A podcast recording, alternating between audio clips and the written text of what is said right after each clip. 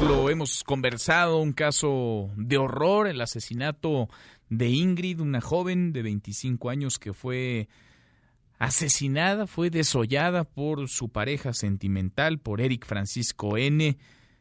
Ella había denunciado ya, había antecedentes de violencia familiar. Esta vez, por desgracia, se ha sumado a la lista de feminicidios, una lista de horror también que no deja de crecer. 11 mujeres son asesinadas en nuestro país en promedio cada día por su condición de mujer, nada más. 11 feminicidios al día. Yo le agradezco mucho a Nelly Montealegre, la subprocuradora de Atención a Víctimas y Servicios a la Comunidad de la Fiscalía General de Justicia de la Ciudad de México, que platique con nosotros esta tarde. Gracias, subprocuradora, ¿cómo estás? Muy bien, Manuel, muy buena tarde para ti al auditorio. Gracias, muchas gracias por platicar con nosotros. Del avance dábamos cuenta ayer, de la indagatoria, de la situación. Hay un tema que también ha indignado muchísimo y tiene que ver con la difusión de las imágenes, de las fotografías de los restos de Ingrid. ¿Qué se está haciendo en torno a ese asunto y cuál es el estatus de la investigación en la Fiscalía? Bien, comentarles en ese sentido que hay una investigación, sí, al respecto que ordenó la fiscal general Ernestina Godoy para que se identifique quiénes fueron quienes cometieron indebidamente esta conducta y bueno, pues procederá a, darle curso a esta investigación y a su sanción. Buscaremos la sanción de las personas servidoras públicas que lo hicieron. ¿Y por qué nos referimos a ellos? Porque son quienes entraron en contacto en el lugar de los hechos, fueron los que estuvieron presentes y son quienes pudieron haber obtenido esta información. Estamos justo en el curso de esta investigación para identificar quiénes filtraron indebidamente estas imágenes, que bueno, pues amén de todo lo que sucedió, pues la cera nuevamente a la víctima. Claro. ¿De, qué, tamaño puede ser, de qué tamaño podría ser la pena nada más ahí, su procurador? Hay, hay dos puntos importantes. Uno, la responsabilidad de carácter administrativo. Como servidores públicos tenemos que apegarnos a los códigos de ética.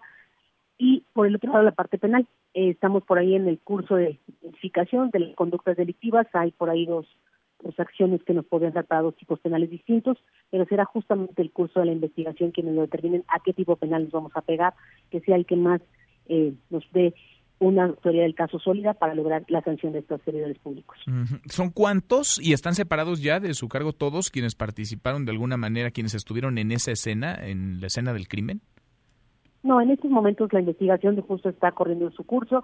Hay diversos actos de investigación que tenemos que realizar previos para llegar a alguna etapa de esa naturaleza. Estaremos dando informe puntual de, de ello y del seguimiento que se dé para que, pues evidentemente nos interesa mucho que quede muy claro a la ciudadanía que que, la fiscal general pues reprueba y rechaza todo eso, pero sobre todo tenemos el andamiaje jurídico para lograr la sanción de quienes no cumplan en el marco de la ley. Bien, Ingrid fue asesinada, fue desollada en su departamento ubicado en la colonia Vallejo, esto en la alcaldía Gustavo Madero en la Ciudad de México. Cuando llegaron los primeros elementos, el homicida habría confesado, hay una grabación incluso en donde confiesa por qué lo hizo, cómo lo hizo. ¿Esa grabación es válida, no es válida, sirve como elemento y qué ha declarado o qué no ha declarado hasta ahora este hombre, Eric Francisco N? Lo que te puedo comentar ahí, Manuel, es que en la carpeta de investigación nosotros tenemos que seguir el procedimiento en el marco de la ley, apegarnos al debido proceso, y lo que tuvimos que en la Fiscalía él se reservó su derecho estaba asistido por su abogado defensor, decidió reservar su derecho y posteriormente el día de ayer ya en la audiencia él sí ya emitió una declaración ante la autoridad judicial y bueno, y esos son los elementos que nosotros tenemos en la carpeta. Lo que no está nosotros en la carpeta no son actos que nosotros podamos considerar para la acreditación del, mm. hecho delictivo. Por más que esté grabado, evidentemente no forma parte de, un debido proceso, digamos. Es correcto, así es. Ahora, en esta primera declaración... Sí, sí, sí, sí. Sí, nada más un detallito. Este tema de la carpeta de investigación previa, que sí nos parece fundamental y, relevante por, por el hecho, ¿no? Eh, sí hay una carpeta de investigación previa respecto de este, esta persona hoy imputada, pero es con otra víctima, es otra pareja de él quien lo acusa y de quien se estaba siguiendo esa investigación. Ah, es de otra pareja de, él, no es de la, no es de Ingrid. Así es. Y desafortunadamente digo, ojalá y lo hubiese hecho antes, le hubiéramos tramitado una medida de protección, quizás no estaremos en estas condiciones.